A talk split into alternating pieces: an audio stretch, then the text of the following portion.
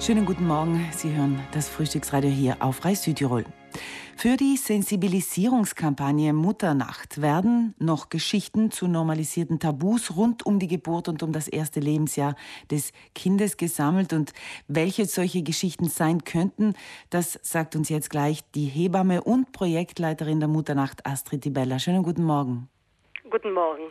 Frau Di Bella, äh, in welchen Situationen fühlen sich denn junge Mütter, Mutterseelen allein, jetzt wirklich nach dem, wirklich nach dem Sinn des Wortes? Also Eltern werden ist eine ganz besondere Zeit. Es ist eine besonders schöne Zeit, aber natürlich auch eine ganz besonders herausfordernde Zeit. Und wir haben gesehen, dass Mütter, besonders Mütter, auch Väter, aber besonders Mütter gerade in dieser ersten Zeit rund um die Geburt und dann im ersten Lebensjahr des Kindes sich oft wirklich ganz alleine fühlen. Äh, mich berührt immer der Satz, ich bin zwar nie alleine, weil ich immer mit dem Kind bin, aber ich fühle mich so alleine wie noch nie. Und das ist das Thema, was wir aufgreifen möchten. Und zwar die Themen, die wir auch jetzt schon teilweise mit den Müttern und mit den Vätern besprochen haben, sind sehr vielfältig. Frauen, die sich unverstanden fühlen, weil sie jetzt mit diesem kleinen Kind zu Hause sind, herausfordernde Momente erleben, wie beim Stillen, schmerzhafte Brüste, das Kind, das vielleicht weint und sie nicht wissen, wie sie es beruhigen können, Schlafmangel und dann Kontakt mit anderen suchen, die vielleicht dann aber eben nicht die richtigen Worte finden können oder einfach nur zuhören müssten und da kommen dann aber Ratschläge oft gar nicht gut an. Oder zum Beispiel die Väter, die immer wieder auch bemängeln, dass es in Südtirol bei uns kein Familienzimmer gibt. Das heißt, sobald das Baby geboren ist, die neue frische Familie sich quasi gefunden hat, jetzt wirklich so, der Vater dann nach zwei, drei Stunden nach Hause geht und die Mutter mit dem Kind dann allein im Krankenhaus bleibt. Auch das ist etwas, was Väter immer wieder ja auch schade finden. Mhm. Aber auch Familien mit anderen Kulturen, wo dann auch sprachliche Barrieren oder kulturelle Barrieren da sind und auch die denen möchten wir einfach Raum geben, denn auch die fühlen sich sehr häufig Mutterseelen allein. Wäre ein anderes Wort auch Babyblues, der klassische vielleicht auch besonders beim ersten Kind, weil da alles noch so neu ist? Also der Babyblues, der gehört ja ein bisschen auch dazu, gerade am dritten, vierten Tag, das sind die sogenannten Heultage, die sind ja eigentlich ganz physiologisch, sagen wir so, aber es geht schon mehr darüber hinaus. Es geht uns wirklich darum, auch aufzuzeigen, dass es zwar normal ist, wenn man sich auch mal alleine fühlt, aber dass man nicht alleine bleiben muss. Um das geht es uns. Wir haben sehr viele Unterstützungsmöglichkeiten in Südtirol und sehr häufig werden die nicht genutzt, nicht Oder gekannt, zu spät. zu spät erkannt.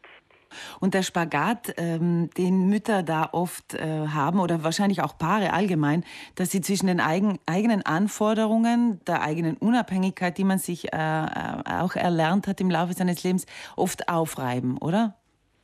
Genau, und auch die Erwartungen, die wir uns selbst stellen als Frauen, als Mütter, aber vielleicht dann auch als Väter. Sehr häufig wird uns auch ein Bild vermittelt, das nicht der Realität entspricht, was Mütter, gerade auch sehr jung, junge, junge Mütter jetzt in den ersten Wochen und Monaten nach der Geburt alles schon stemmen können.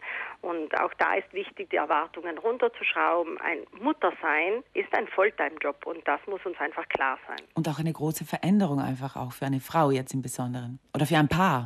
Genau, es ist eine große Herausforderung und eine große Veränderung auch für das Paar und deshalb ist ja auch wichtig, dass man auch noch Paarzeit findet, obwohl man auch da sich keinen Druck machen soll. Auch da ist es völlig normal, dass es die erste Zeit hm, sicherlich ganz viel um das Kind dreht und dann aber ist es auch wieder wichtig, sich für das Paar Zeit zu nehmen und wenn man das nicht schafft, dann da auch wieder sich Hilfe zu holen. Was für mich ganz wichtig war, dass jetzt auch durch eine Geschichte hereingekommen ist, ist auch, wie sich Familien oft jetzt auch dadurch, dass sie so klein geworden sind, auch alleine fühlen. Wir haben diese Kleinfamilie und wenn dann vielleicht eine Großmutter fehlt, also eine Mutter, die vielleicht schon verstorben ist und nicht mehr da ist, auch da fühlen sich Mütter besonders in diesen Situationen wirklich Mutterseelen allein.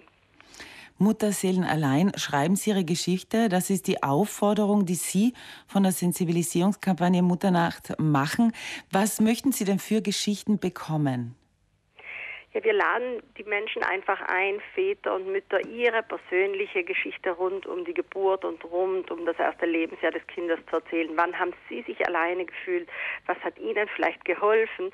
Und damit möchten wir den werdenden Familien in der Zukunft einfach zeigen, es ist, es ist, sie sind nicht alleine. Es kann passieren, dass man sich auch mal alleine fühlt, aber man kann sich sehr wohl auch Unterstützung holen. Und das ist das, was uns so wichtig ist. Und das möchten wir aufzeigen. Und deshalb freuen wir uns auf ganz viele Geschichten, die auch gern anonymisiert eingeschickt werden können. Und es können Textpassage kann es sein, es kann eine richtige Geschichte sein, es kann ein Gedicht sein. Jedem ist freigestellt, was er schreiben mhm. möchte oder was sie schreiben möchte. Und das Ganze soll dann in Buchform herauskommen im Mai, also kurz vor der Mutternacht.